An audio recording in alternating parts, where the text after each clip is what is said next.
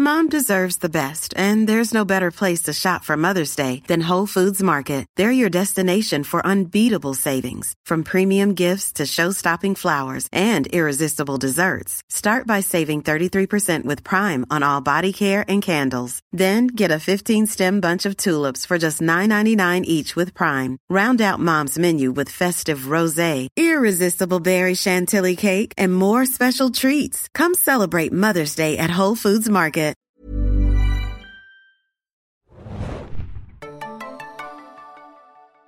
Hallo, hallo, liebe Serienjunkies-Zuhörer. Wir sind hier heute bei einem äh, Podcast der besonderen Art. Und zwar machen wir einen Jahresrückblick zu den deutschen Serien. Und dafür bin ich am Start, Henning. Und ich habe mir Besuch geholt. Und zwar von unserem Köln-Korrespondenten äh, Christian Junklewitz. Hallo. Ja, hallo.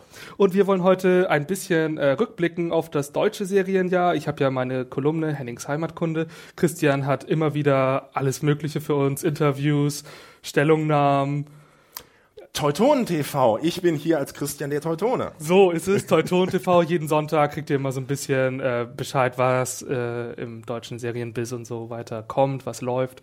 Und deshalb haben wir gedacht, ähm, weil Christian mal bei uns zu Besuch ist in Berlin, wollen wir uns doch mal zusammensetzen und insgesamt über das deutsche Serienjahr reden. Ähm, ja, wir haben an Serien, über die wir quatschen wollen, so mal grob. Also wir wollen es ein bisschen thematischer gestalten, jetzt nicht eine Serie nacheinander abklopfen, aber die, die dabei sind, sind äh, Club der Roten Bänder, Blochin, Komm schon fanden wir ganz gut, Eichwald. Äh, wir erweitern unseren Bereich und machen nicht nur deutsche Serien, sondern deutschsprachige Serien, damit ich altes Geld mit reinnehmen darf, der, äh, was aus Österreich kommt. Äh, Weinberg natürlich und Deutschland 83 natürlich, wird wahrscheinlich eines der Hauptthemen sein. Ähm, und vielleicht schaffe ich es dann dagegen auch noch mal ein bisschen Weißensee anzusprechen. Sehr gerne. Also genau. nur zu, nur zu. Mm, und dann fangen wir doch einfach mal an damit. Ähm, ja, Deutschland 83 war ein Riesending, ne? Ja, also ich sag, ich hatte es im Vorgespräch schon gesagt, äh, es ist so oder so der Elefant im Raum. Also angefangen mit dem enormen Erfolg, den die Serie äh, im Anschluss an die Berlinale gehabt hat, wo und dass ich das noch erleben würde, hätte ich fast schon nicht mehr für möglich gehalten, äh, dass ich mal tatsächlich eine News schreiben würde, äh, dass ein US-Sender eine deutsche Serie kauft. Und zwar nicht irgendein US-Sender, sondern, okay, Sundance ist jetzt auch nicht das Riesending in den USA, aber gehört halt doch, Entschuldigung, immer noch irgendwo zum Relevant Set. Und gehört zu AMC ja auch. Gehört zu AMC Networks. Also dass die Serie da gelandet ist, ist schon ein Riesending. Und dann natürlich der ganze Siegeszug, den die Serie ja. darüber hinaus angetreten hat. Also ähm, jetzt unmittelbar äh, im Januar wird die Serie in Großbritannien an den Start mhm. gehen. Die Serie ist nach Italien, nach Spanien, nach Frankreich. Sie ist im Grunde in alle großen internationalen Märkte schon verkauft worden. Und das letzte Mal, dass das einer deutschen Serie so passiert ist, ich kann mich nicht daran entsinnen. Also klar, Cobra 11 ist in viele Länder verkauft worden, läuft hervorragend in Osteuropa, wo ja auch äh, Derrick, der sich ja auch bis nach Asien etc. verbreitet hat. Alles kein Ding. Also es hat ganz klar schon früher erfolgreiche, mhm. also international erfolgreiche deutsche Serien gegeben, aber dass eine deutsche Serie so einschlägt und eben auch die Tür in den angelsächsischen Markt aufstößt. Das hat es ähm, meiner Erinnerung nach so noch nicht gegeben. Und dann eben, wenn man sich anschaut, den Erfolg, den die Serie dann eben auch in den USA bei den Kritikern gehabt hat. Also mhm. äh, gerade jetzt aktuell ist die äh, Liste von Variety mit den 20 bedeutendsten Serien des Jahres 2015 herausgekommen und da steht Deutschland 83 mit drauf. Das ist schon krass, ne? Wahnsinn. Also, und das ist ja genau der Punkt. Also ich glaube, das ist, ist dieser Hype war ja wirklich auch enorm. Man hat es ja auch wirklich mitbekommen. Ähm, die RTL hat ja auch natürlich ein riesiges äh, oder also eine ziemliche Werbetrommel, fand ich zumindest, wie ich das so im Internet mitbekommen habe, geschlagen und im Gegensatz dazu ist ja trotzdem der Erfolg hierzulande dann vielleicht war, wurde zu viel erwartet, dann doch eher ausgeblieben, ne? Gut, das gehört jetzt zu den Dingen, die aktuell diskutiert werden. Also war möglicherweise der Hype dann einfach zu groß, weil es halt, also für die Amerikaner ist es natürlich ein Stück weit umgekehrt so, wie wir halt auch amerikanische Serien sehen. Ja. Also ähm, die amerikanischen Serien sind, werden für uns, glaube ich, ja nicht nur, ähm, oder die bewerten wir nicht nur auf der Grundlage, ob sie jetzt gut oder weniger gut sind, sondern amerikanische Serien haben einfach aufgrund der Tatsache, weil es amerikanische Serien sind, auch immer noch so einen Bonus. Sie haben, das hat etwas Exotisches, da im amerikanischen Kontext glauben wir auch Dinge, weil ne, das halt wir sind mit deren Lebenswelt nicht so alltäglich vertraut. Da glauben wir dann auch Dinge, die wir nicht glauben würden, ja. wenn sie jetzt hier in Berlin oder in Köln passieren würden.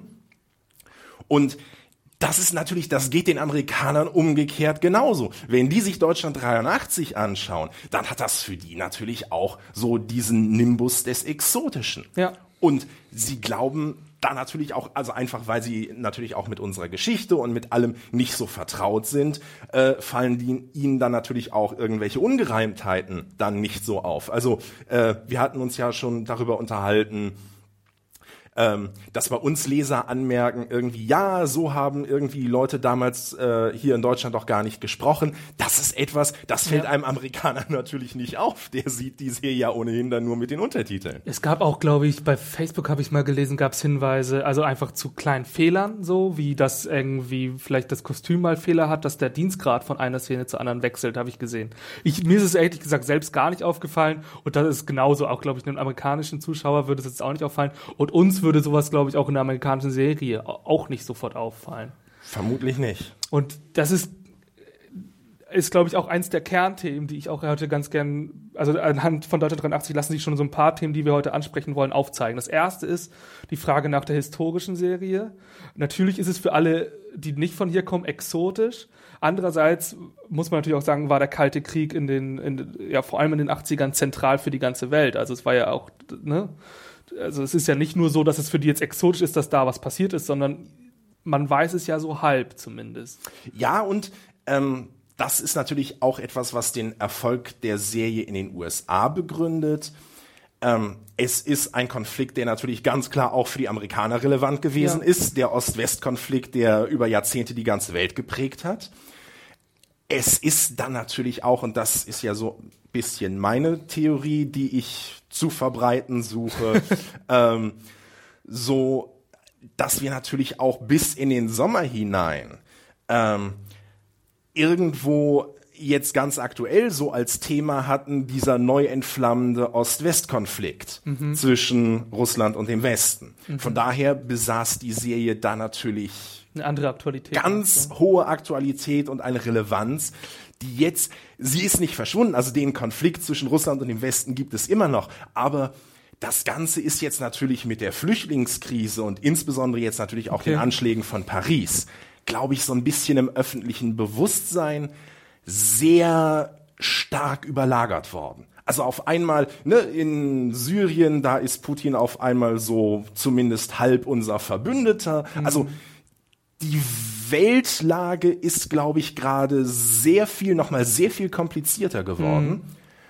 Und das spielt, selbst wenn es den Zuschauern nicht bewusst ist, aber irgendwo unbewusst, also so eine Empfänglichkeit, die man dann halt für bestimmte Themen hat oder eben nicht hat und Dinge, auf die man sich dann einlässt oder eben nicht einlässt, das mhm. spielt dann schon eine Rolle. Also wenn, das ging mir ja selbst so, jetzt unmittelbar ähm, im Anschluss an das, was in Paris geschehen ist, wo dein Kopf, also gerade wenn du ein irgendwo politisch interessierter Mensch bist, dein Kopf, in deinem Kopf gehen dann ganz andere Dinge vor sich. Und ganz ehrlich, ich weiß nicht, ob ich jetzt einfach als normaler Fernsehzuschauer, ob ich mich jetzt auf Deutschland 83 eingelassen hätte. Mhm. Und zwar völlig unabhängig mhm. wirklich von der Qualität der Serie. Ja, und stimmt. man kann über vieles diskutieren, was den Inhalt von Deutschland 83 angeht, aber ähm, wie gesagt, für mich das wahrscheinlich erstaunlichste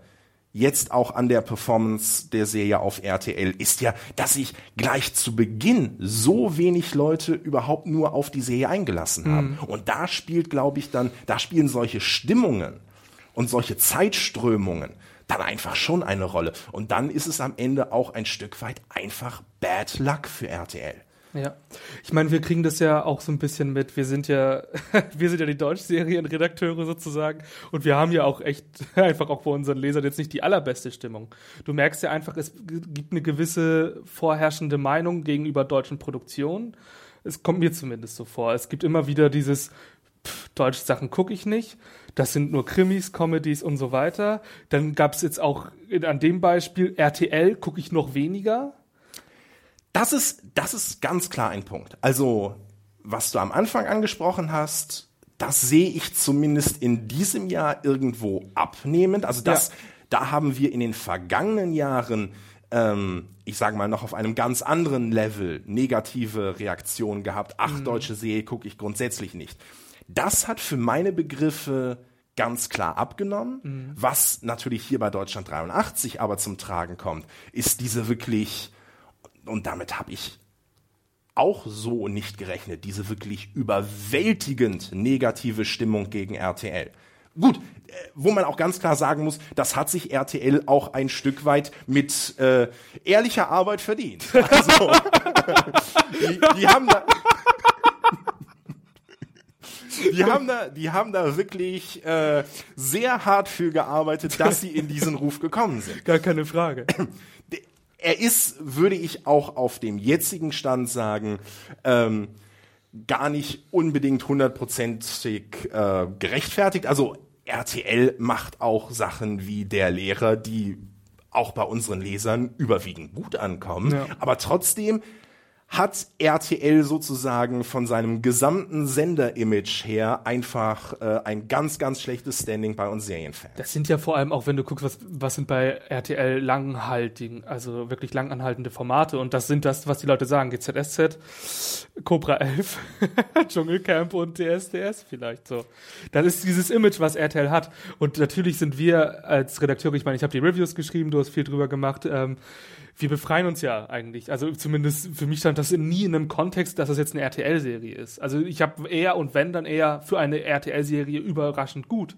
Ja. Wo ich mir dann so denke, das ist schon krass. Und ich glaube, da ist vielleicht dann derjenige, ich meine, wenn wir die, also wenn ich die Reviews geschrieben habe, dann habe ich sie natürlich nicht bei RTL geguckt, weil sonst wären die gar nicht so zeitig rausgekommen. Mhm. Aber vielleicht ist dann der Zuschauer, der da wirklich abends vor dem Fernseher mit der Fernbedienung auf RTL schaltet, noch eine Werbung oder irgendwas mehr RTL mitbekommt als ich. Vielleicht ist er dann auch einfach schon in einer negativeren Stimmung oder so. Es ist auf jeden Fall so ein Faktor. Und ich meine, so die öffentlich-rechtlichen, die Sender haben ja auch ihre Images, so, ne? Die öffentlich-rechtlichen, die ihre Krimis machen und so weiter, die für alte Leute sind, da wird nur gequatscht und es passiert nichts, wogegen Tisch Schweiger so ein bisschen angeht und so ein Kram. Und natürlich, ich finde es halt, hätte ich auch nicht gedacht, dass man da so zum Teil, ich habe wirklich das Gefühl bei unseren Kommentaren und du sagst ja selbst, die äh, Einschaltquote ist nicht besonders gut, dass die Vorurteile da so groß sind. Das hätte ich. Ja. Ähm, war ich ähm, überrascht. Also vor allem, was mich daran so ein bisschen traurig macht, ist, also in, in den USA sehen wir ja durchaus, dass es Sendern gelungen ist, durch die Serien, die sie produzieren, ihr Image zu verändern und ja. ihr Image zu prägen. Also meine Güte, vor zehn Jahren, wer hat da AMC überhaupt auf dem Schirm gehabt? Ja, Das war ein Nichts als Sender. Aber dann sind sie eben hingegangen, haben ihre Eigenproduktionen an den Start gebracht. Mad Men, Breaking Bad, The Walking mhm. Dead. Und auf einmal sind sie dieses Riesending. Das ist das zweite HBO, fast. Fast, ja. ja ähm, kann man so sagen. Und das ist halt etwas, ähm, ja gut,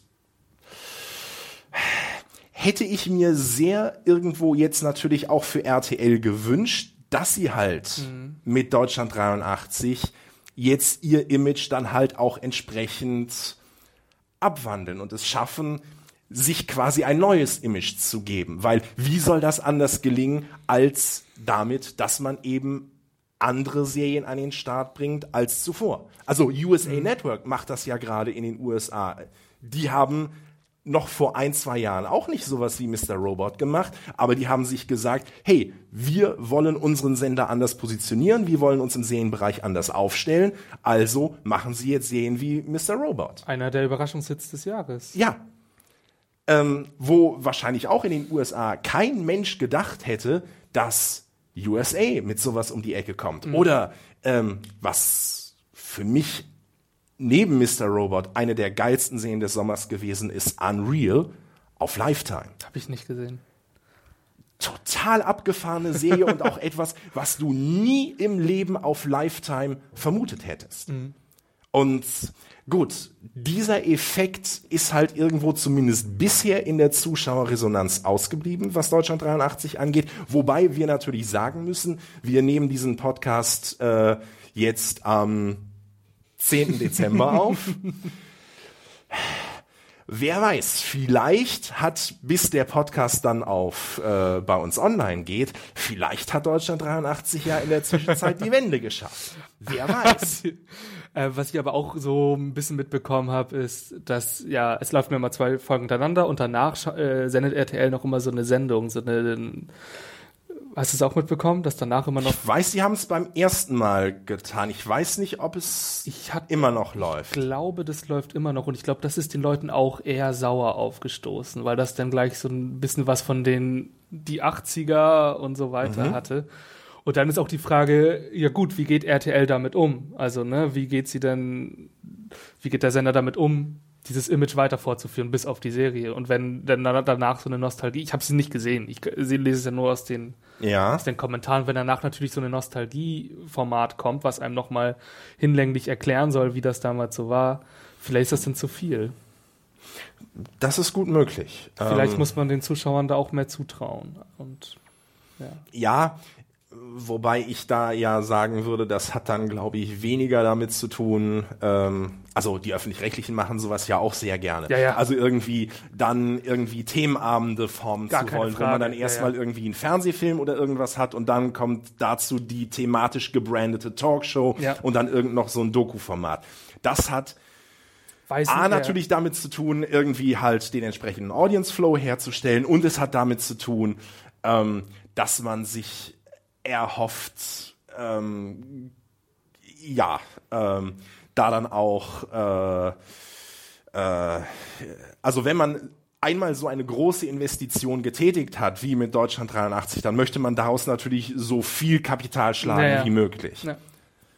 Bei Weißensee gab es das ähnlich. Da gab es die dritte Staffel und danach gab es irgendwie so ein, so ein ähm, irgendwie so ein Format mit den beiden Tatort, mit den Münsteraner Tatortkommissaren, die dann irgendwie auch so eine ihre Hits der 80er und so ein Kram. Da haben sie auch gleich so ein Nostalgie-Ding daran geschmissen, das weiß ich noch.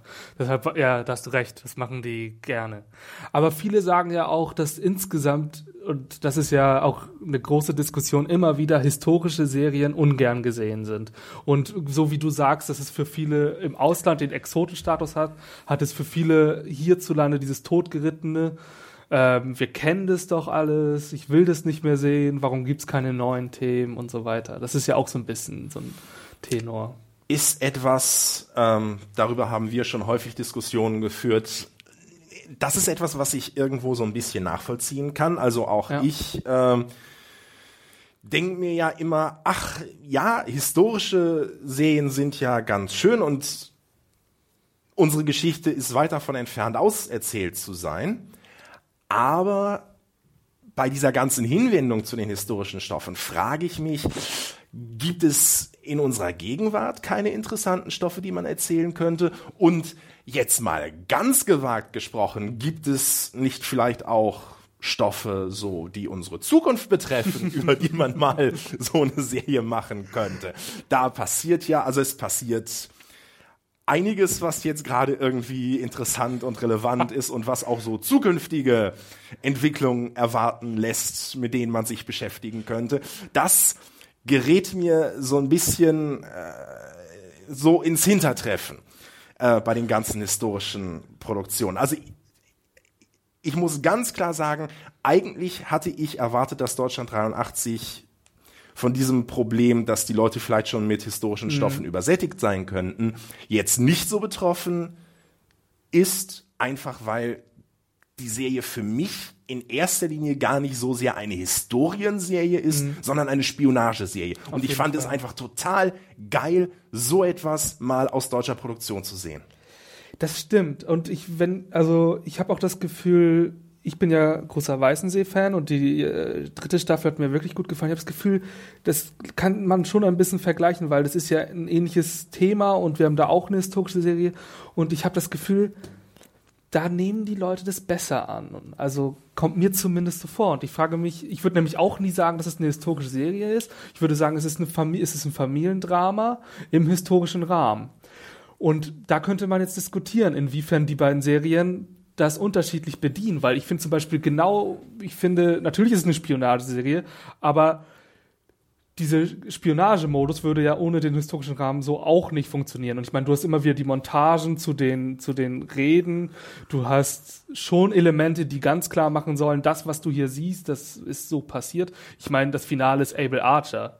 Das ist natürlich, ja. da, das sind ja Fakt, also. Klar, also gut. Ähm, du könntest natürlich sagen, ähm, im aktuellen Kontext ließe sich natürlich problemlos eine Spionageserie erzählen, halt, ne?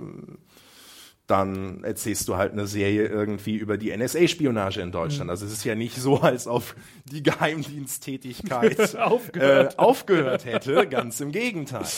Ähm, da gäbe es Sachen zu erzählen. Ähm, was jetzt ähm, so den Vergleich mit Weißensee angeht, ähm, gebe ich dir recht, wobei man bei Weißensee natürlich auch so ein bisschen im Hinterkopf behalten muss, das hat sich ja auch so ein bisschen im Zuspruch der Zuschauer entwickelt. Mhm. Also hat ebenfalls mit recht niedrigen Quoten angefangen, die dann von Staffel zu Staffel besser geworden sind. Das ja. ist dann natürlich auch so ein Ding, wo man dann vielleicht auch einfach fragen muss, okay, jetzt völlig unabhängig davon, ob das jetzt eine historische Serie ist oder nicht, aber sind das dann möglicherweise Formate, die einfach eine gewisse Zeit brauchen, um mhm. beim Zuschauer Fuß zu fassen? Also.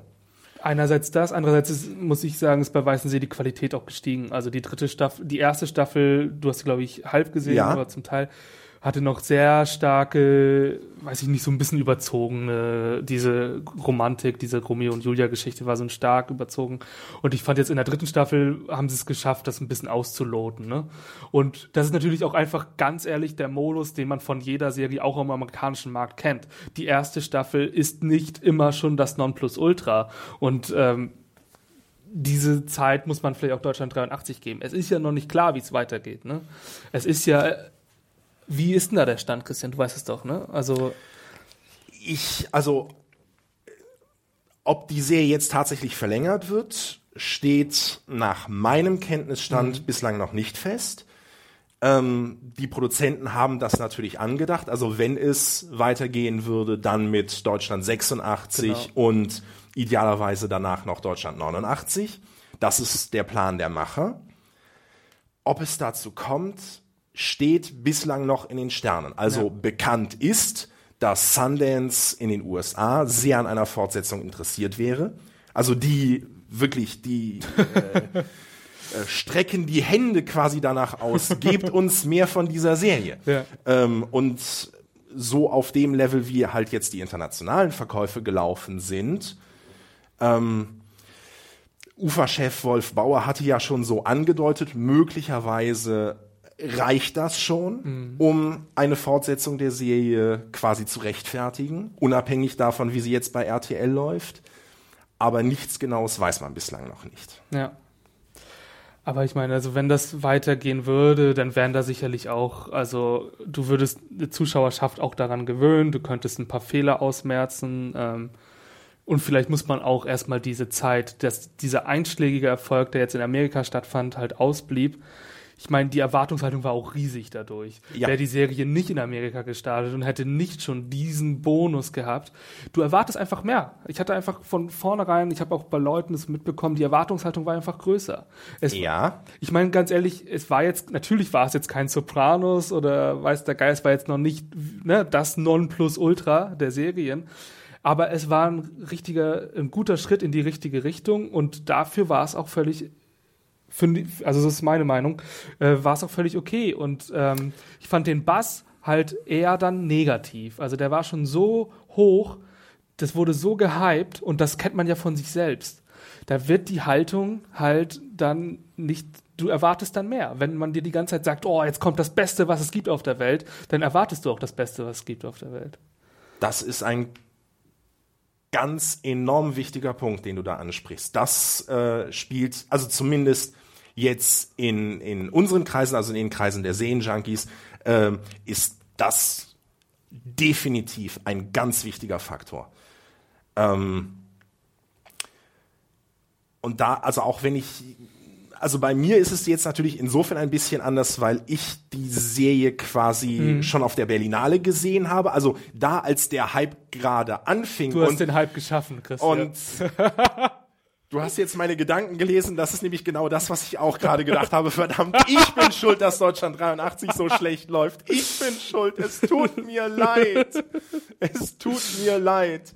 Das wollte ich nicht. Aber nein, ganz ohne Scheiß, das ist tatsächlich etwas, was ich auch bei meinen Artikeln manchmal im Hinterkopf hatte. Also, also was, was soll ich machen? Ja. Ähm, also weil diese Gefahr, dass der Hype zu groß werden könnte, die, die habe ich sehr wohl gesehen. Mhm. Ähm, und dass das dann möglicherweise ne, dann so eine Art Backlash gibt. Aber am Ende hat dann bei mir irgendwo obsiegt meine Begeisterung für die Serie, mhm. die damals da war, die auch immer noch da ist, diese Begeisterung in die Welt rausschreien zu ja, wollen. Das ist ja auch völlig, also ich meine, und ja. ähm, ja, ähm, das ist dann möglicherweise so ein bisschen dann auch nach hinten losgegangen. Das äh, ja, aber ich meine, ich glaube, dass du das allein jetzt gemacht hast, das kannst du jetzt auch nicht. Also ich meine, das ist ja auch Nein, nein, alleine, alleine war ich es nicht, aber ich war. Die amerikanische Presse hat dir geholfen. Die amerikanische, genau, genau. Die New York Times und ich. Ja, wir, wir beide. Ja, genau. Ja. nee, aber das ist ja genau, der, also das meine ich halt, ne? Also das ist natürlich jetzt ein Scherz, dass du das jetzt will. Aber so insgesamt, natürlich war der Hype groß, ne? Es war bei jedem war schon vorher, wie bitte die Amis, die kaufen das und die finden das so toll und so. Und das sind ja die Serienmacher für uns, wie wir vorhin schon gesagt haben. Und dann ist es natürlich, bekommt das noch eine andere Note, ne? Dann kriegt das so, dann kriegt das jetzt auf einmal den Stern vom obersten Koch so ein bisschen, ja? Ja. Und dann, vielleicht war das, und es ist dafür, es ist halt dann doch eine Serie. Es ist eine normale Serie, die in Amerika durchgewunken würde, war gut und so weiter. Aber ich glaube, das Gefühl, ne, das soll so gut sein und dann werden die Leute ein bisschen sauer. Und da kommen wir im Grunde mit dem perfekten Überschlag zu Club der Roten Bänder. Ja. Eine Serie, von der man im Vorfeld und zumindest ich im Vorfeld ganz wenig erwartet hat. Ja. Und die wird auf einmal der Mega-Burner. Zumindest für, für Vox. Also da läuft die Serie oder lief jetzt halt mit der ersten Staffel. Äh, also das erfolgreichste Ding für Vox seit geschnitten Brot, sag ich. Ich meine, also Club der Roten Bänder muss man dazu sagen, ne? Ähm, das Original, wie ist das noch? Weißt du das? Den Serientitel, äh, ich, aus, ich würde, ja. ich würde mich nicht trauen, ihn auszusprechen. Also das äh, Original äh, stammt aus Katalanien. Genau. Und äh, ist halt schon in mehreren Ländern adaptiert worden. In den USA lief es als Red Band Society. Genau. Ähm, die hatten da allerdings einiges ähm, dran verändert. Also die hatten mhm. vor allem die Rolle der Ärzte und Schwestern stärker gemacht. Die deutsche Version hat sich dagegen dann wieder stärker am spanischen Original orientiert und ja, ist auf Anhieb zum Hit geworden. Und das ist wirklich, ähm,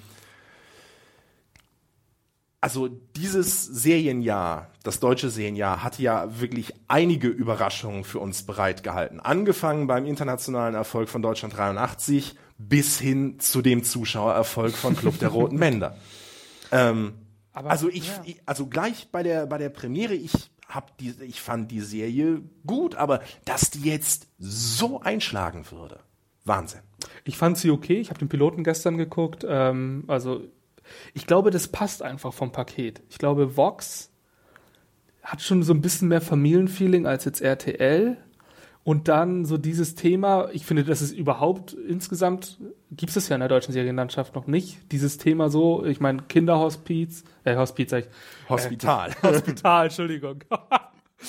Du hast es gerade noch ein bisschen krasser Zweite gemacht, Staffel. als es überhaupt schon ist. Nein, also Kinderhospital, äh, aber trotzdem, ne, ähm, ja, diese, wie ist das mit Kindern in dieser Situation, wie gehen die damit um und so weiter, ist natürlich, das gab's noch nicht. Und das ist gut erzählt, fand ich, für den, also wie gesagt, den Piloten. Und ich glaube, es ist einfach, das passt vom Paket. Und ich glaube, das ist dann auch, das Thema kennt man hier noch nicht. Ich glaube, das ist ein Thema, wenn wir jetzt wieder an den Lebensalltag gehen, das ist ein Thema, was bei jedem schwierig ist. Wie geht man mit sowas um? Das weiß man eben nicht. Wohingegen vielleicht das historische Thema uns dann eher, viele sagen ja, ne, in der Schule totgeritten und so weiter. Vielleicht, weiß ich nicht. Ja, das spielt definitiv eine Rolle. Also es ist eine Serie, wie es sie so in dieser Form hier bei uns einfach noch nicht gegeben hat. Und dann, so kommt es mir jetzt vor, also ich habe jetzt die gesamte erste Staffel geschaut. Ähm, es ist halt auch eine Serie, die für meine Begriffe ganz klar einen Nerv trifft. Also ähm, wir leben irgendwie in diesen schwierigen, komplizierten, verwirrenden Zeiten, wo irgendwie nichts einem mehr Orientierung und Halt bietet. Und hier haben wir halt eine Geschichte über Kinder, über Jugendliche, die in dieser schwierigen Situation stecken, die auch total nicht wissen, was, was passiert hier mit ihnen. Ähm, die zum Teil nicht wissen überhaupt, was, was mit ihnen nicht stimmt, welche Krankheiten sie überhaupt haben. Die nicht wissen, können wir den Ärzten überhaupt vertrauen. Und die in dieser schwierigen Situation von Krankheit und Leiden dann dieses Band der Freundschaft finden, als, als das, was sie sozusagen durch diese Schwierigkeiten und durch dieses Leiden hindurch trägt.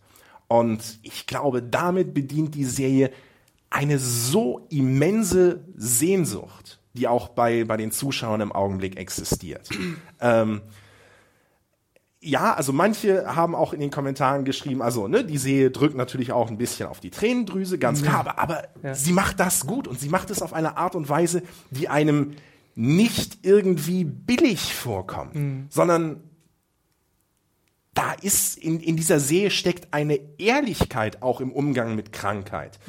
Ähm, also ich muss sagen, ähm, und ich bekenne das ohne Scham, äh, dass auch mir da einige Tränen äh, runtergekullert sind, als ich die Serie gesehen habe. Und das Oh. ist, ähm, ja, ähm, also auf der emotionalen Schiene funktioniert die Serie einfach unglaublich gut. Ja, und ich glaube, man muss natürlich auch sehen, unser insgesamt sind so Arztserien, die das ein bisschen ernster machen, also so ne, Medizinserien, die auch einen anderen Anspruch haben, haben wir ja so auch nicht. Also ich meine, was gibt's? Der amerikanische Serienmarkt ist ja auch davon sehr reich bedeckt.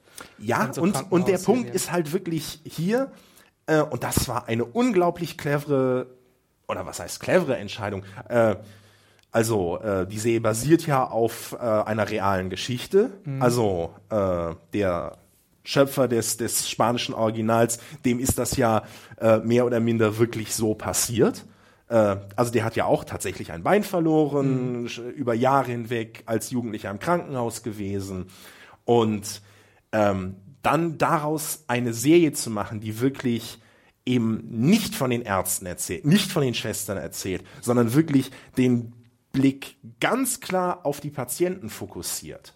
Ähm, Ja, ich glaube, das ist ja. und das so in den Mittelpunkt stellt, das äh, gibt der Serie einfach dann ein Alleinstellungsmerkmal unter allen Krankenhaus- und allen Arztserien, äh, die Club der Roten Bänder wirklich zu etwas ganz Besonderem macht. Ja. Das stimmt, ja, stimmt. Das ist mir gar nicht, noch nie so aufgefallen, dass es ne, immer um, um die Ärzte geht und die, Ja. und die Patienten werden durchgewunken. Ja, die kommen halt so als Fall der Woche oder was Ja, ja. vorbei. Dr. House, Scrubs, alles, was Genau. erfolgreich war, Emergency Room, stimmt. Das stimmt natürlich. Und ähm, ja, also insofern, so im Nachhinein betrachtet, ist es dann möglicherweise dann doch nicht so verwunderlich, dass ähm, die Serie dann auch gerade hier jetzt diesen Erfolg hatte. Und wo ich auch, äh, ich habe darüber schon geschrieben, aber ich sage es hier gerne auch noch mal im Podcast. Ähm, also am Anfang bin ich halt auch etwas skeptisch gewesen, was Club der Rote Bänder angeht. Ähm, wegen des geringen Budgets, weil mhm. Vox ist halt, Vox ist nicht RTL, Vox mhm. kann jetzt nicht eine Million äh, Euro pro Episode ausgeben, sondern einiges weniger. Aber man sieht es der Serie nicht wirklich an. Ich fand vor allem auch den Anfang so mit diesem Schwimmbad und diesem Setting, da dachte ich echt, wow. Also das hat mich gleich das Ist, es ist total geil gefilmt mhm. und ich bin am Set in Monheim gewesen.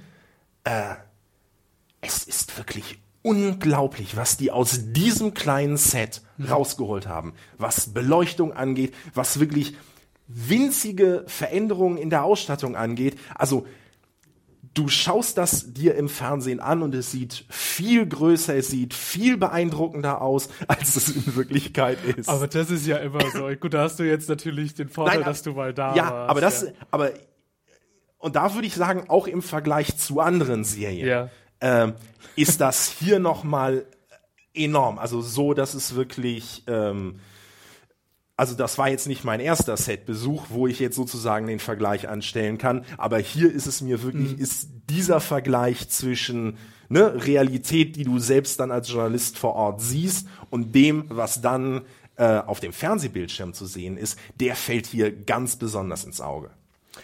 Äh, auf ein Thema, was ich dann noch kommen wollte, war, das lässt sich hier, glaube ich, ganz gut anführen. Natürlich ist es schön, dass das so einen Erfolg hat, und aber natürlich hat das für uns auch so ein bisschen den Fadenbeigeschmack, ja, es war jetzt keine deutsche Idee. Also für mich ist es so. Ich, ich, ich suche, ich finde, es geht immer die Frage, was ist eigentlich, ne, was ist der deutsche Heilige Gral, was ist, und für mich ich mag es natürlich lieber, wenn es dann auch noch eine eigene Idee war, sozusagen. Das ist für mich, glaube ich, so ein bisschen das, was ich so ein bisschen schade sehe. Ich muss ganz ehrlich sagen, das gab es aber auch schon wesentlich schlimmer. Ich habe Block B zum Beispiel von RTL gesehen, da haben sie Kameraeinstellungen übernommen, sie haben Sätze übernommen, sie haben die Kost das Kostüm übernommen, sie haben sogar Rollennamen übernommen. Und da dachte ich mir, okay, das ist nicht kreativ, das ist das Gegenteil. Das ist wirklich einfach nur übersetzt. Und das war mir dann schon irgendwie zu fad. Ja, also jetzt mal so unter uns gesprochen, so ein bisschen so einen Stich gibt es mir natürlich auch, oder ich will gar nicht sagen Stich, es ist mehr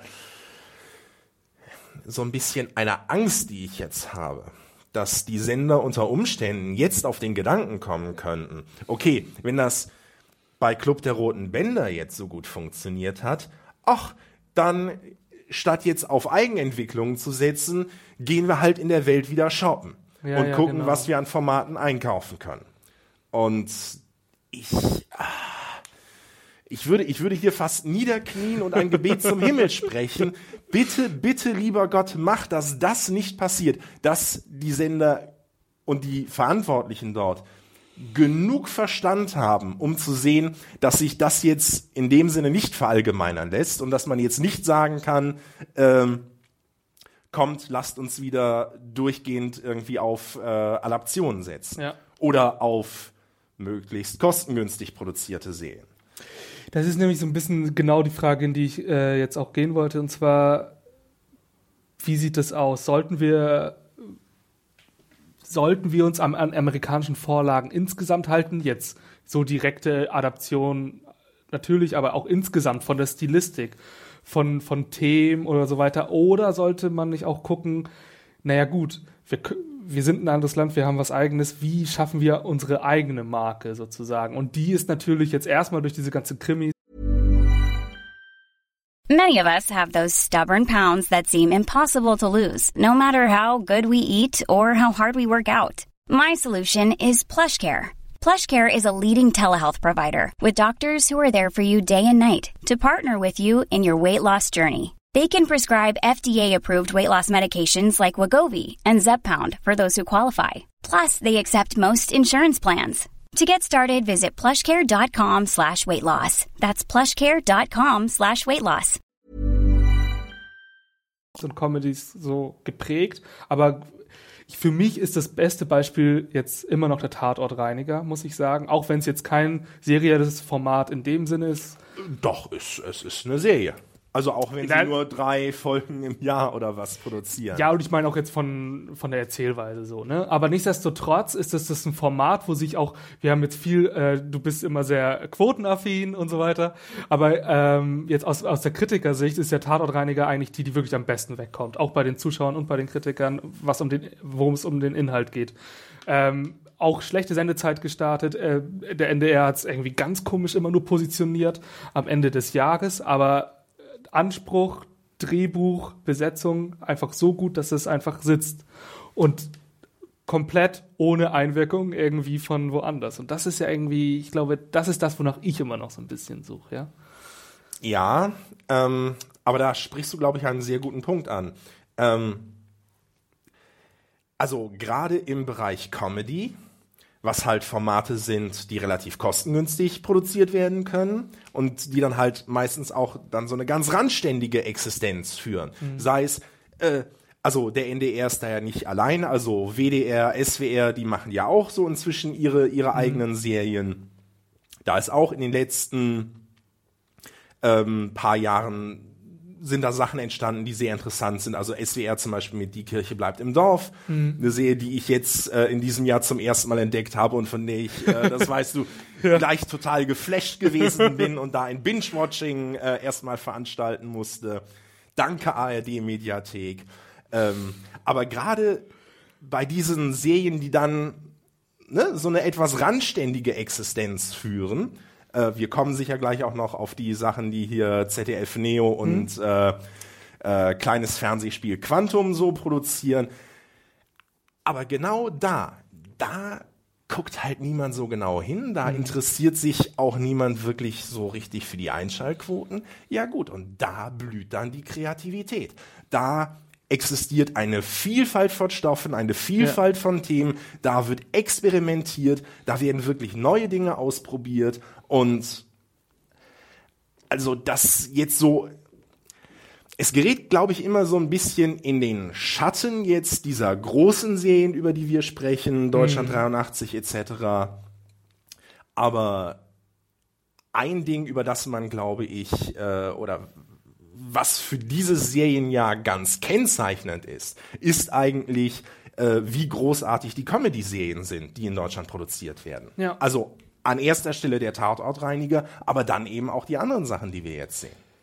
Wie heißt es noch? Mord mit Aussicht. Ich will die ganze Zeit Mord mit Ausschlag sagen. Mord mit Aussicht läuft ja auch immer noch sehr gut. Und ähm, witzigerweise mit dem gleichen Hauptdarsteller. Also ich glaube zum Beispiel, dass der Tatortreiniger auch ein bisschen von dem Stromberg-Bonus durch Bjarne Mädel so ein bisschen gepunktet Ja. hat. Das ist, glaube ich, immer mit einem neuen Cast, wo du die Leute noch nicht so, ich meine, Stromberg, die Gesichter sind ja bis heute geprägt. Christoph Maria Herbst, ne, der zieht das Ding immer noch durch, äh, ist immer noch sehr auf diese Rolle fixiert. Das war ja ein Ding. So, und ich glaube, dadurch hat der Tatortreiniger sicherlich auch ein bisschen Bonus bekommen, aber nichtsdestotrotz auch trotzdem viel ausprobieren können. Ja, genau, du hast es ja gerade schon angesprochen, kommen wir doch mal ähm, auf das Comedy-Jahr 2015 jetzt mit diesen ZDF-Neo-Serien, die uns eigentlich ganz gut gefallen haben. Ne? Auf alle Fälle. Also wir hatten, wann war das? Ich glaube im Mai oder so, Eichwald, MDB? April, Mai, sowas die April, Ecke. Mai, genau. Diese Polizsatire fand ich eigentlich ganz gut. Ähm, war total spannend, das mal, ähm, also da lief ein Teil der ersten Folge, hatten sie auf so einer Präsentation äh, in Köln auf der Cologne Conference Ja. gezeigt. Und das mal mit Publikum zu sehen, weil das war total strange. wie, viel, Auf, wie viel wurde da gezeigt? Ähm, da wurde so eine Viertelstunde gezeigt. Also der, ersten Pilot. Folge. Ach so, noch nicht mal der ganze. Noch, noch nicht mal der ganze Pilot. Ah, okay. Das war so eine allgemeine Präsentation vom kleinen Fernsehspiel, wo sie einfach mal so gewissermaßen Ausschnitte Ja. ihrer unterschiedlichen Produktionen gezeigt haben. Aber das wirklich krasse war, ähm, das mal wirklich mit so einem vollen Kinosaal zu sehen. Hm. Und auf einmal hat sich da wirklich der klassische Sitcom-Effekt eingestellt. Das heißt, du hast die Serie auf einmal wirklich mit Hintergrundlachen gesehen und die Serie hat sowas von gut dort funktioniert. Das ist ja witzig. Aber das ist ja eigentlich, aber es ist ja eigentlich, es ist, funktioniert es ja auch sehr gut, weil es, Es das ist- nicht gibt. Ja, Also, äh, aber es, also, womit ich eigentlich nur sagen will, dass wenn ein Stoff äh, funktioniert, dann, dann spielt es keine Rolle. Und aber daran konnte man wirklich sehen, okay, die haben da wirklich, äh, ich sage mal, was so die Witzigkeit angeht, äh, da haben die wirklich, äh, ich sage mal, die Goldmine, die Goldader getroffen. Vor allem sind wir da auch bei den aktuellen Themen, ne, die natürlich jetzt in diesem historischen ähm, Diskurs immer wieder kritisiert werden, dass es die nicht gibt und da sind sie. Und vielleicht sind die halt dann auch leichter bei Comedy zugänglich. Und dann natürlich äh, so eine Serie wie Komm schon, mhm. wo ich jetzt sagen würde, ja gut, in den USA würde sowas also maximal auf HBO und Showtime laufen. Und also allein allein schon von von der von der ganzen Sexthematik her, weil und wenn du dir wirklich anschaust, wie unbeschwert die deutsche See damit umgeht. Ich glaube, das würden sie noch nicht mal auf HBO so schaffen. Naja, also ich, es ist natürlich, also äh, kommt schon vierteilige Miniserie oder äh, vielleicht wird sogar noch mehr, weiß man das schon? Ich hoffe ja sehr, also dass es fortgesetzt wird. Also es sind ja. halt erstmal nur vier Teile, weil sie halt kein Geld genau. haben. Also vierteilige Comedy-Serie, genau, wo es im, im, Rahmen, ich finde, wir erklären mal noch ein bisschen mal dazu. Wir haben alles gesehen, aber ich weiß nicht, ob alle alles gesehen haben, äh, wo es quasi um ähm, eine Sexualtherapeutin geht, ähm, die verschiedene Patienten hat. Es geht so ein bisschen um den Patient der Woche, aber das wird innerhalb dieser vier Episoden auch ein bisschen aufgehängt. Es gibt dann Leute, die mal wiederkommen und so weiter. Und insgesamt sehr mutig überhaupt auch nicht nur mit Sex, finde ich, sondern auch äh, mit Sachen wie psychischen Erkrankungen und so weiter mhm. umgeht. Also für mich war am witzigsten äh, die autistische Patientin, die halt so geradlinig, so ernst redet, schon fast roboterhaft, dass du dir gar nicht vorstellen kannst, irgendwie für die eine Empathie aufzubringen. Und natürlich hat die einen Partner und die haben natürlich auch irgendwie mehr oder weniger eine Nähe. Und das sind natürlich einfach Sachen, prinzipiell kann man trotzdem aber auch sagen, dass das amerikanische Fernsehen Sexual- und Therapiethemen besser und mehr schon kennt als unser Fernsehen. Das muss man natürlich trotzdem sagen. Ja, aber ich würde sagen, ähm, da haben wir natürlich ähm, schon irgendwo, wie gesagt, was so die Unbefangenheit angeht, haben wir da, glaube ich, einen Bonus. Ja, das war schon, also es hat mir wirklich auch insgesamt sehr gut gefallen und mir waren vier Episoden zu wenig. Ich habe es durchgeklotzt in einem Zug natürlich und anders ging das gar nicht. Ich, ich weiß, das war so abends und ja, ach, guck dir mal diesen Piloten an und dann zack, war das durch, ja. Und so muss es sein und so. Ja, und das, und das war exakt bei mir der gleiche Effekt nach der vierten Folge, wo ich mich total geärgert habe, dass es jetzt schon vorbei war, weil ja. ich davon wirklich mehr sehen wollte. Ja.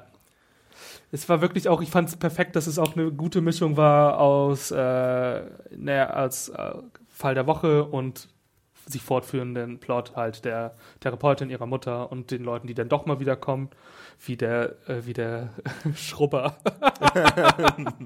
nee, also, das, das, das, das können wir jetzt nicht näher erklären. Schaut es euch an, falls genau, ihr das verstehen wollt. Fall. Also ich muss sagen, äh, das war mein Comedy-Highlight. Hat mir noch einen Tick besser gefallen als Eichwald. Eichwald fand ich den, den Auftakt stark, ich fand den Piloten stark und zum Ende hin hat es mir ein bisschen abgenommen. Da war es mir manchmal, aber trotzdem noch sehr gut. Aber komm schon, war schon so mein Comedy-Highlight auf jeden Fall dieses Jahres.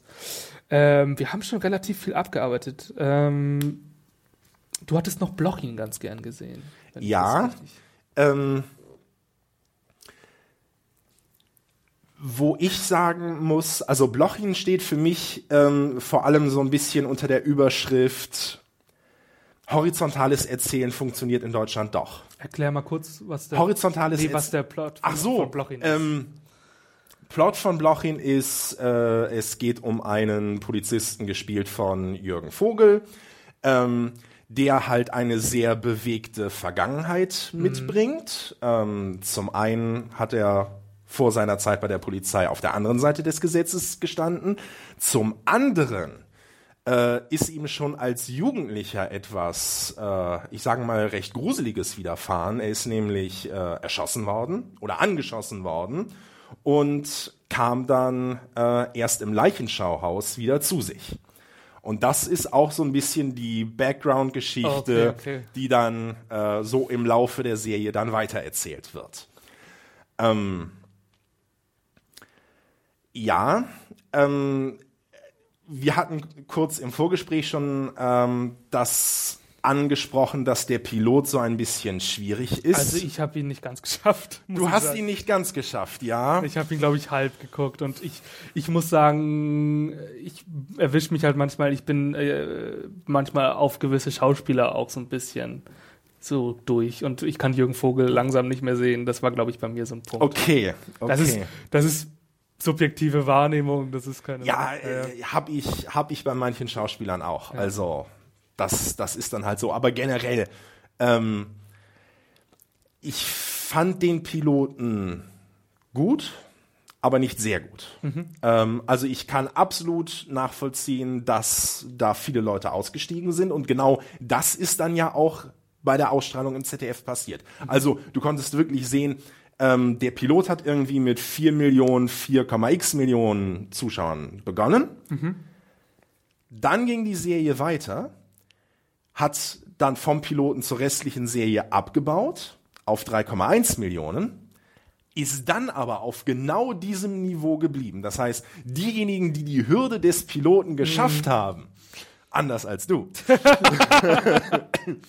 die äh, hat die Serie dann offensichtlich so gefesselt, dass sie dann auch dran geblieben sind. Ja. Und das fand ich, also das war für mich so das erste, äh, wie soll ich sagen, Erf Erfolgserlebnis ist jetzt vielleicht, äh, weil ich habe damit ja nichts zu tun, aber so ein, ein, ein, genau, ein Gefühl der Befriedigung zu sehen, okay, dass das, was ja immer so die Furcht der hiesigen Senderverantwortlichen ist.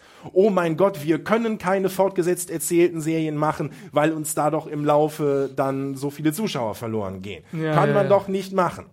Ähm, das ist hier eben so nicht eingetreten. Okay, man kann sagen, dass vielleicht das Niveau generell nicht ganz da war, wo das ZDF sonst mit seinen episodisch erzählten Serien ist. Aber trotzdem, alles in allem war das für meine Begriffe ein sehr guter Start mhm. in diesen Serienherbst. Die Serie ist weit davon entfernt, perfekt zu sein, aber, und das fand ich auch irgendwo das Schöne, dass man, und das habe ich auch wirklich im, im Gespräch mit den Machern äh, ganz stark erlebt, dass die sich dessen auch bewusst sind, mhm. dass die auch selber sagen, okay, das hier ist jetzt die erste Staffel, da ist noch nicht alles perfekt. Mhm. Aber wir wollen weitermachen und bei Blochin ist ja auch äh, ziemlich sicher, dass es mit der zweiten Staffel weitergeht. Mhm. Wir werden da Sachen anders machen und wir gehen auch ganz explizit auf die Anregungen und auf die Kritik der Zuschauer ein, um eben ähm, die zweite Staffel besser zu machen. Was ja, um nochmal auf Deutschland 83 zurückzukommen, ja auch grenzgenial ist, dass Ufer jetzt, also die Produktionsfirma Ufer mhm. jetzt tatsächlich hingegangen ist und tatsächlich die Zuschauer befragt. Ey, sagt mal, wie findet ihr das? Äh, welche Gründe hat es eurer Meinung nach, äh, dass die See in den Einschaltquoten nicht so gut läuft? Ach, und super, also ja. diese, diese Offenheit, die wir jetzt auf Produzentenseite sehen, äh, egal ob es um Bloching geht oder um Deutschland 83, das ist im Grunde das, was mir so den größten Optimismus mhm. gibt, was deutsche Serie im Augenblick angeht, weil man da wirklich sehen kann, okay, die Leute zumindest auf Macherseite, sind bereit zuzuhören. Sie sind bereit, auf uns, die Zuschauer, die Fans einzugehen. Mhm. Und das, finde ich, ist schon mal eine ganz tolle Sache. Da frage ich mich halt so insgesamt, wie viel können wir denn von dem deutschen Serienmarkt überhaupt erwarten? Vor allem im Kontrast zu dem großen amerikanischen Serienmarkt, was einfach Erfahrungen auf diesem, in diesem Bereich angeht. Und es gibt ja einfach immer so die unterschiedlichen Grundhaltungen. Vergleiche ich es jetzt finde ich auch selber als Kritiker, ja, sehe ich das jetzt im Vergleich zu allem, was es gibt, oder gebe ich der deutschen Serie immer eine gewisse Sonderstellung im Rahmen ihrer Möglichkeiten? Und weißt du, was ich meine? Ja, also ich hoffe ja sehr, dass dieses das dann immer nur auf den deutschen Markt bezogen zu sehen. Na ja, für eine deutsche Serie ist das ja ganz gut. Dass das mit der Zeit nachlässt. Ich weiß nicht, ob es ganz verschwinden ja. wird. Aber wir kommen ja auch selber manchmal nicht raus. Ne? Also wir, wir argumentieren ja auch mal so. Wir sagen, also wenn wir sagen, Mensch, das ist jetzt aber, guck mal, eine deutsche Serie, die jetzt mal äh, horizontal erzählt, dann sind wir ja auf einer ähnlichen Ebene. Ja gut, aber das ist halt der Punkt.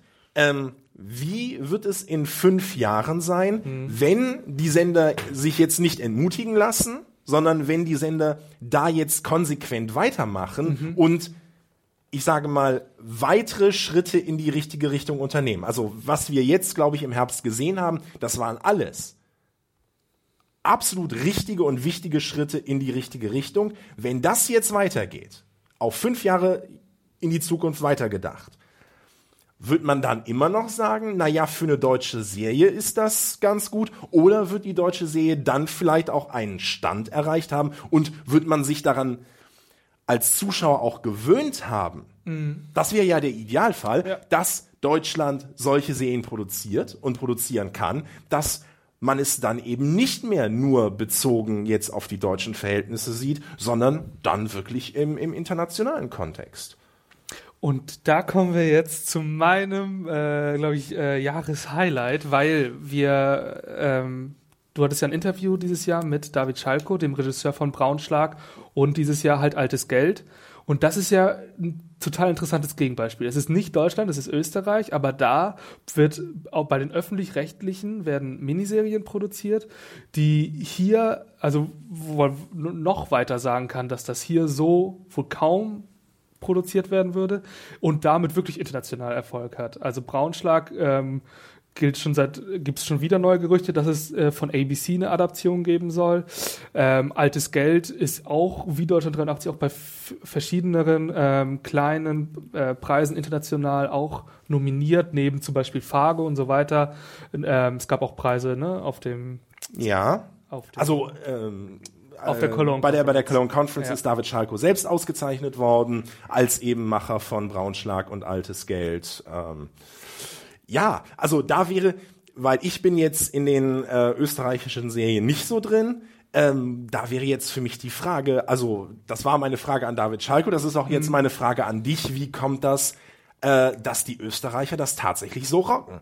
Also weil das ist ja wirklich und auch also sowohl die Qualität, die sie da von Anfang an erzielt haben, aber dann eben auch der Zuschauerzuspruch. Also ja, äh, Braunschlag ist ja wirklich abgegangen wie sonst was. Also ich, ähm, ich bin da in letzter Zeit, ich habe auch seit diesem Jahr so relativ, habe ich mich damit hab ich viel geguckt und so, weil ich glaube, ich habe dieses Jahr Braunschlag geguckt und war so drin, gedacht, alter Schwede, das ist eigentlich das, wo, wonach ich, muss ich ganz ehrlich sagen, ähm, auf, im deutschen Serienmarkt immer noch suche. Also so gut einfach auch, es ist ja keine platte Satire, es, es, es, es sind ja weiß ich nicht, im Amerikanischen würde man es Dramedy nennen, aber es ist mhm. ein bisschen mehr. Es ist nicht nur witzig, es ist nicht platt. Wenn man das Cover sieht oder so, denkt man, ach, das ist so eine platte Dorfulke. Ist es aber genau nicht. Es ist ziemlich intelligent. Es hat äh, Meta-Themen, es hat politische Themen und ist trotzdem einfach, es ist einfach ein sehr gutes Rundumpaket.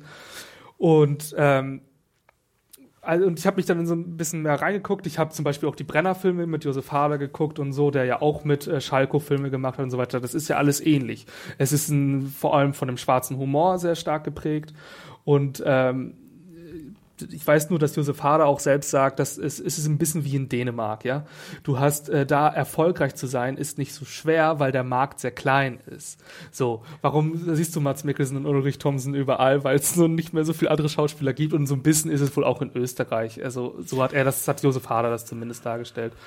Und vielleicht ist da auch ein anderer Zugang zu einem Humor. Vielleicht ist dieser schwarze Humor, ähm, das kann ich jetzt nur spekulieren, aber Josef Hader meinte zum Beispiel auch mal zu seinem Kabarettprogramm jetzt, meinte er mal, dass er in Norddeutschland äh, einen sehr großen, ähm, sehr großes sehr großen Erfolg hatte, weil, und das hat er damit begründet, dass es da wohl eine ähnliche Humorauffassung wie zum Beispiel auch in Großbritannien gibt. Und da ist man auch schon wieder so in so einem schwarzen Humor.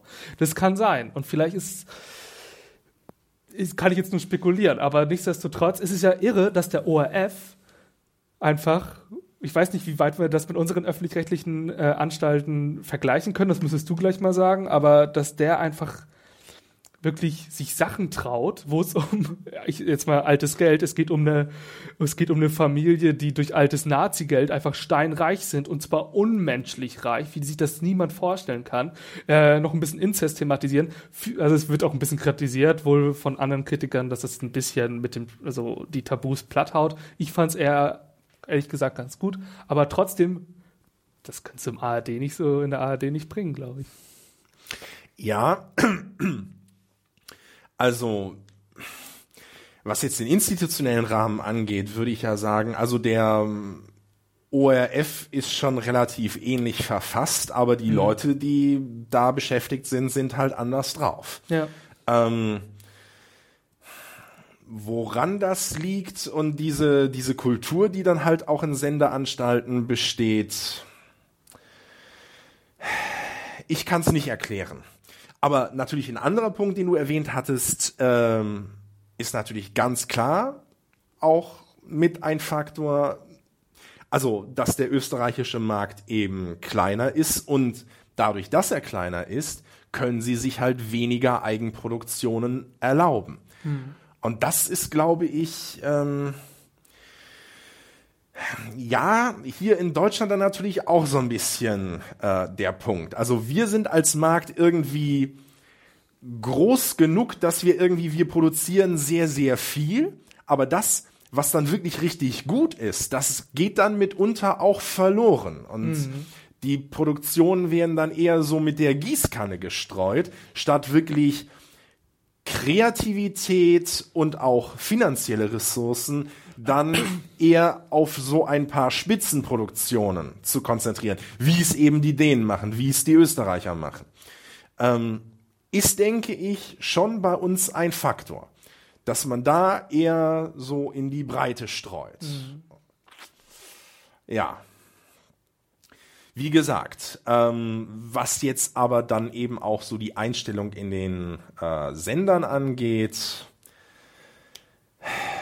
frag mich nicht, wie das kommt. frag mich nicht. Ja, es ist wahrscheinlich. Also der, der Unterschied ist wirklich, also ich, ähm, mir fällt gerade der Name nicht ein, aber ich habe mal den ähm, Fernsehspiel und das heißt ähm, wohl auch Serienchef äh, des ORF auf einer Veranstaltung erlebt. Und mhm. wenn du wirklich da die deutschen Serienverantwortlichen daneben stellst. Unglaublich. Also, also der, also du, du, du, du merkst ihm halt irgendwo gleich so den Entertainer an. Ja.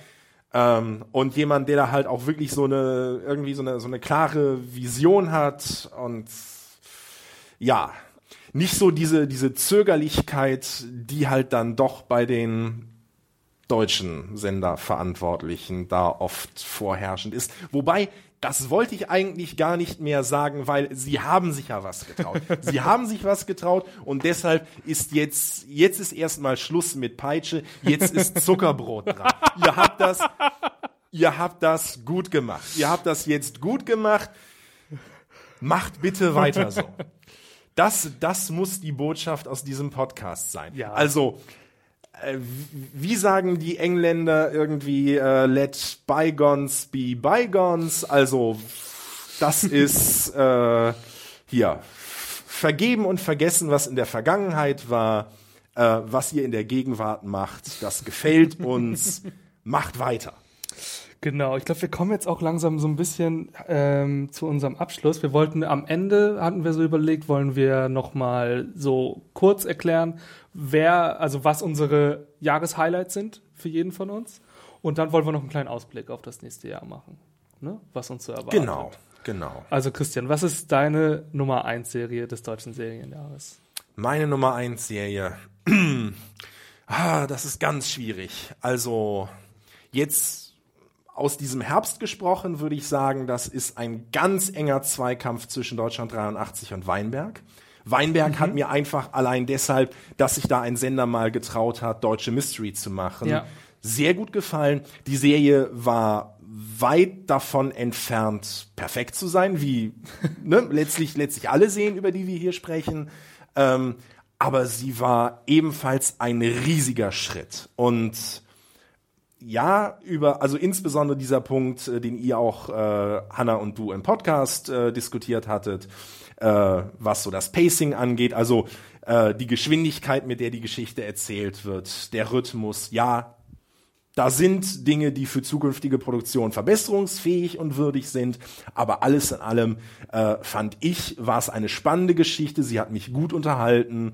Und ja, gehört für mich neben Deutschland 83 so zu den Top-Serien dieses Herbst. Ein geteilter erster Platz? Ein, ein geteilter und im Grunde für das ganze Jahr gesprochen müsste ich, ich müsste da noch unter Gaunern mit reinquetschen. Diese kleine, verschrobene Comedy-Serie, die auch irgendwann im Frühjahr im ARD-Vorabend so total untergegangen ist. Dabei war das so köstlich. Wiederum, ne, die, die Comedy-Serien und diese Perlen, die an Stellen versteckt sind, wo man sie nicht erwarten würde. Also das wäre das wäre so das Triumvirat. Das, das Triumvirat der deutschen See für mich in diesem Jahr. So, jetzt machen wir ersten, zweiten, dritten Platz. du kommst mir mit, mit, mit zwei, mit, mit einer zweifachen, mit einer Doppelspitze hätte ich dich durchgehen lassen, mit einer Dreifachspitze nicht. Das geht nicht. So, aber jetzt deine Top-Serie. Also, ich muss auch äh, differenzieren. Wenn wir das deutschsprachigen Raum nehmen, wie ich es gerne tue, dann ist es altes Geld für mich einfach aus den Gründen, die ich genannt habe. Es ist einfach, äh, manche haben es kritisiert, dass es ein bisschen zu viel ist, aber es wird vor allem mit der Form gespielt. Das hat manchmal ist es schon Theater, es ist aber es weiß ich nicht, also das hat mich einfach gefesselt. Du hast zwar einen total absurden Plot, wie schon bei Braunschlag, ähm, und auch eine total absurde Sprache, die schon so realitätsfern ist, dass sie wiederum aber auch was Eigenes schafft. Und das hat mir besonders gut gefallen. Es wird eine eigene Welt geschaffen, nicht dadurch, dass du jetzt fiktive Elemente wie eine Mystery-Serie oder sowas etablieren musst, sondern einfach dadurch, dass du einfach Rollen schaffst, die so ein bisschen drüber sind. Die sprechen schon Theatertext und das erschafft einfach auch eine eigene Welt, die das gar nicht so klar thematisieren muss, aber es sind, ist die Welt der Oberreichen und die wird auch so ad absurdum geführt. Und was mir besonders gut gefällt dabei ist, dass es erstens trotzdem total ernste Charaktere gibt, so überzeichnet das auch ist. Und es gab zum Beispiel so eine meiner Schlüsselszenen war, wie halt ähm, es gibt da einen, der da, äh, der da arbeitet, von Thomas Stipsitz, äh, wahnsinnig gut gespielt und der ist aber eigentlich, gehört er nicht zu dieser Welt der Superreichen. Und es gibt, ein, äh, gibt einen Dialog an dem Grabstein seines, seines Vaters und das ist so ein innerer Dialog mit, und das war für mich Gänsehaut, wenn man sich mal selbst vorstellt, man steht am, an, an dem Grabstein seiner Eltern und man hört immer noch deren Stimmen zu dem, was man tut und man setzt sich damit auseinander. Das war für mich eins, einer der besten Szenen des ganzen Jahres. Deshalb ist altes Geld im deutschsprachigen Raum für mich die absolute Nummer eins. Ich finde, äh, ähm, dass David Schalko das gut fortgesetzt hat, was nach Braunschlag erwartet wurde, weil er konnte kein zweites Braunschlag bringen. War, ist auch kein zweites Braunschlag, obwohl die Besetzung ist sehr ähnlich, natürlich, aber ich war total begeistert. Ich war hin und weg, ich habe das durchgeglotzt und habe, das ist, das ist bei mir, das ist das, was du bei Deutschland 83 gesagt hast. Ich muss den Leuten doch sagen, dass sie es gucken sollen. So geht's mir bei altes Geld. Ich hab's heute, ich habe jedem habe ich das gesagt und äh, da bleibe ich auch bei. Wenn ich aufs deutsche, auf, die, auf, auf das deutsche Serienjahr gucke, ähm, dann ist es doch, glaube ich, an neun Serien Deutschland 83. Es hat mir ein bisschen besser als Weinberg gefallen. Ähm, weil mir dann die Erklärung ein bisschen zu schwammig war, war bei Weinberg. Ich fand zwar den, also das Element dieser, dieses Traumas, können wir gleich nochmal drauf, ja, ja. Da müssen wir, da müssen wir jetzt, glaube ich, aufpassen, weil, spoilern, Wein, weil Weinberg läuft ja im kommenden Jahr nochmal bei Vox und da okay. wollen wir jetzt, lass, okay, lass uns dazu. Das ist gut, dass du sagst. Ich, ich tendiere dazu zu spoilern. Ja, Nein, okay, dann, also dann wollen wir, dann wollen wir jetzt ja. dazu nichts sagen. Nee, so, das nur insgesamt, aber insgesamt hat mir Deutschland 83 auch einfach vom Ton gefallen. Ich fand es äh, vom, vom, Anfang an, die, ich fand den Piloten wahnsinnig stark. Wenn du die Szenen hast, wie er so trainiert wird in schnellen Montagen und so, das ist auch ein Tempo, ne, was wir in Weinberg kritisieren, das Tempo, und das fand ich zum Beispiel bei Deutschland 83 super. Hat, wobei ich insgesamt sagen muss, dass mir die erste Hälfte der Staffel besser gefallen hat als die zweite Hälfte. Das ist aber persönlicher Geschmack. Ähm, Irgendwas wollte ich aber noch sagen. Wenn wir, das war an neun Serien. Ansonsten muss ich sagen, dass mir Weißensee die dritte Staffel wahnsinnig gut gefallen hat, wenn wir jetzt mit äh, allen Serien zusammennehmen. Ähm, da wurde einfach dieser Bruder-Twist, der seit der ersten Staffel, dieser, dieser Konflikt, mhm. so auf die Spitze gebracht und es wurde, ich meine, es ist, es spielt ja 89 mit dem Mauerfall, es wurde an einem thematischen Punkt die Charaktere, selbst die, die in den Staffeln davor eher blass geblieben sind, durften Sachen machen. Also es war wirklich gut, muss ich sagen. Das war ein bisschen blöd. Ich war bei einer PV dazu und das ARD hatte eine komische Entscheidung. Und zwar haben die, ähm, haben die uns die erste und die vierte Folge von sechs Folgen gezeigt.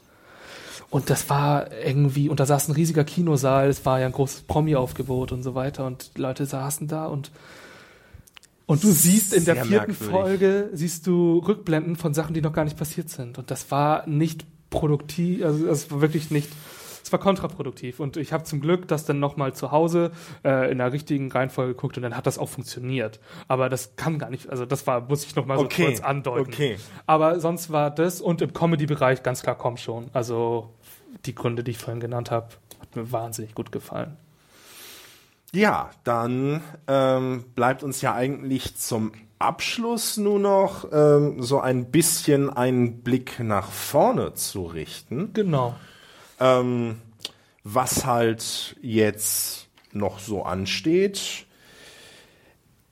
Ich schaue gerade hier mal auf meinen Spickzettel, äh, in, auf dem ich mit unleserlicher Schrift äh, notiert habe, ähm, was halt jetzt, also ganz unmittelbar steht ja im Januar, äh, gleich am 2. Januar, äh, die Premiere von Morgen höre ich auf. Das ist ja Wahnsinn. Am 2. Januar geht's gleich los, glaube ich, sind äh, fünf Folgen. Fünf Folgen. Das, da freue ich mich ja wirklich sehr noch drauf. Ich bin großer Pastewka-Fan, jede Staffel wieder. Ich mag das sehr und ich ähm, bin halt vor allem sehr gespannt, wie jetzt die Ankündigung umgesetzt wird. Da wollten wir eigentlich auch noch ein bisschen drüber diskutieren. Ich glaube, das müssen wir verschieben, wenn Ja. es durch ist. Aber Genau. es wurde als deutsches Breaking Bad angekündigt.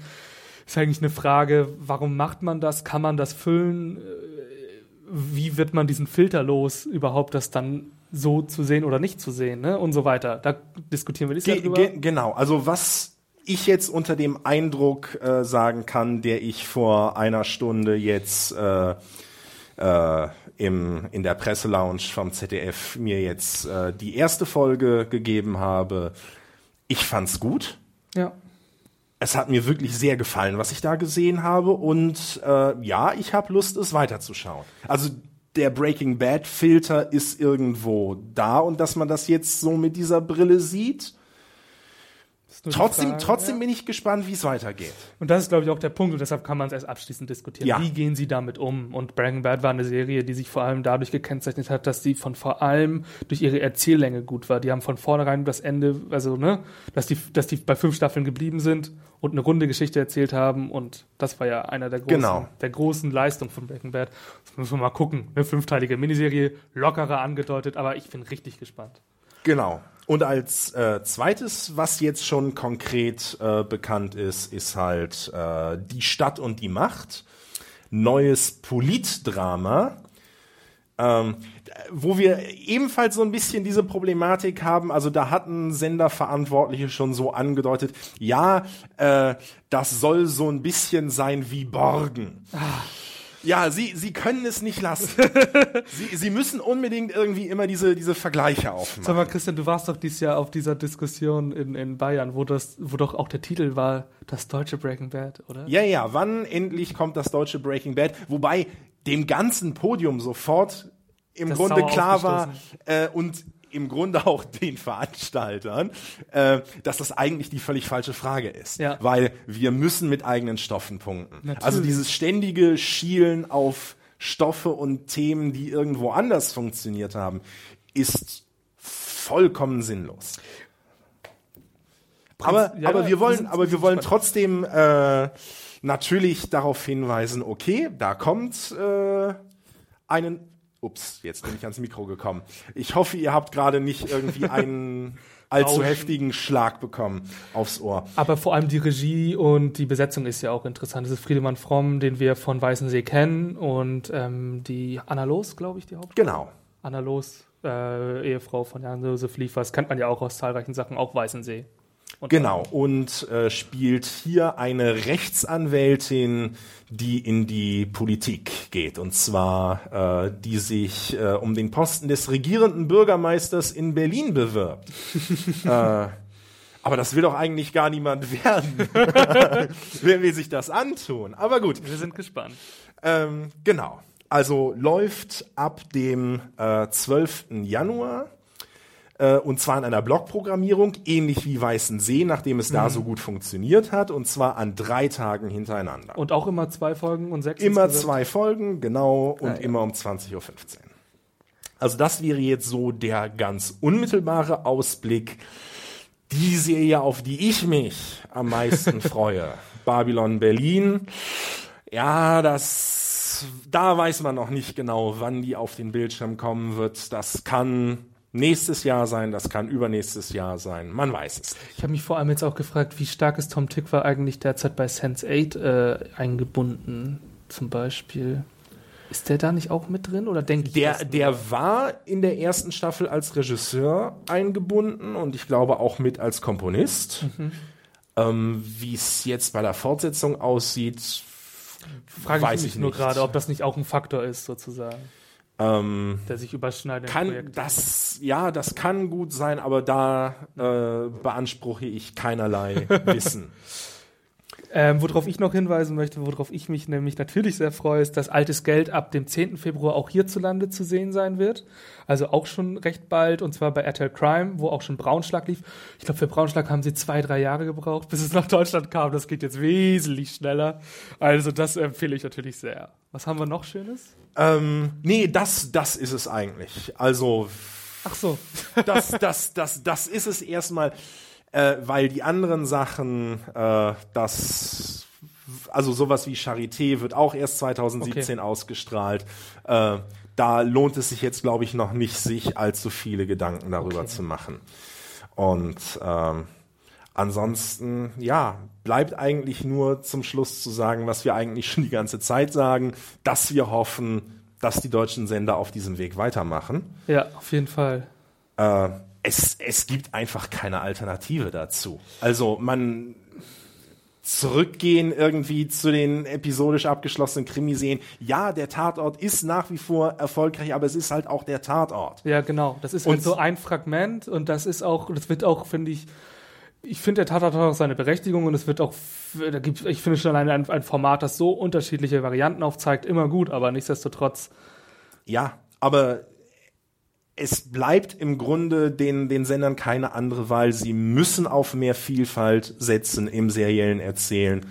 Und das heißt, andere Stoffe, andere Themen, andere Genres bedienen, Ja. andere Erzählformen und sich da wirklich äh, als kreativ erweisen, um die Zuschauer eben zu fesseln, was, wie wir gesehen haben, mit Club der Roten Bänder allen voran. Es ist möglich. Man kann Ja. wirklich das Publikum oder anders gesagt, auch das junge Publikum, auch das internetaffine Publikum lässt sich sehr wohl an den Fernseher bringen, wenn man ihnen einen Grund dafür gibt. Ja. Und das ist eigentlich die beste Botschaft dieses Jahres und für das kommende Jahr und überhaupt weit noch darüber hinaus. alles klar. Ich glaube, dann sind wir so fertig, Christian. Ähm, wenn ihr uns anschreiben wollt, könnt ihr es gerne tun. Entweder an podcast.serienjunkies.de. Bei Twitter findet man mich als Jimmy Tweetboy und dich. Das ist so komisch. Das ist, ja, äh, das hätte ich irgendwann mal ändern sollen. Das war mal so, das sollte eigentlich so der Standard sein. Also SJDE unterstrich CJ. So heißt du bei Twitter. So heiße ich bei Twitter. Also, Findet dich aber auch unter deinem vollen Namen Christian Jung. ja, natürlich, natürlich. Man, Genau. man findet mich. Oder genau. Und äh, dann bleibt uns eigentlich nichts übrig, als euch äh, frohe Weihnachten zu wünschen, äh, liebe Zuhörer. Und kommt gut ins neue deutsche Serienjahr. Genau. Alles klar. Tschüss. Tschüss.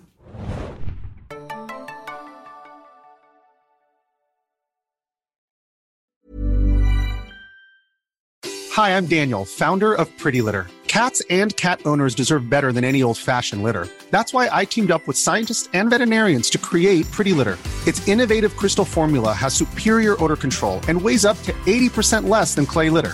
Pretty Litter even monitors health by changing colors to help detect early signs of potential illness. It's the world's smartest kitty litter.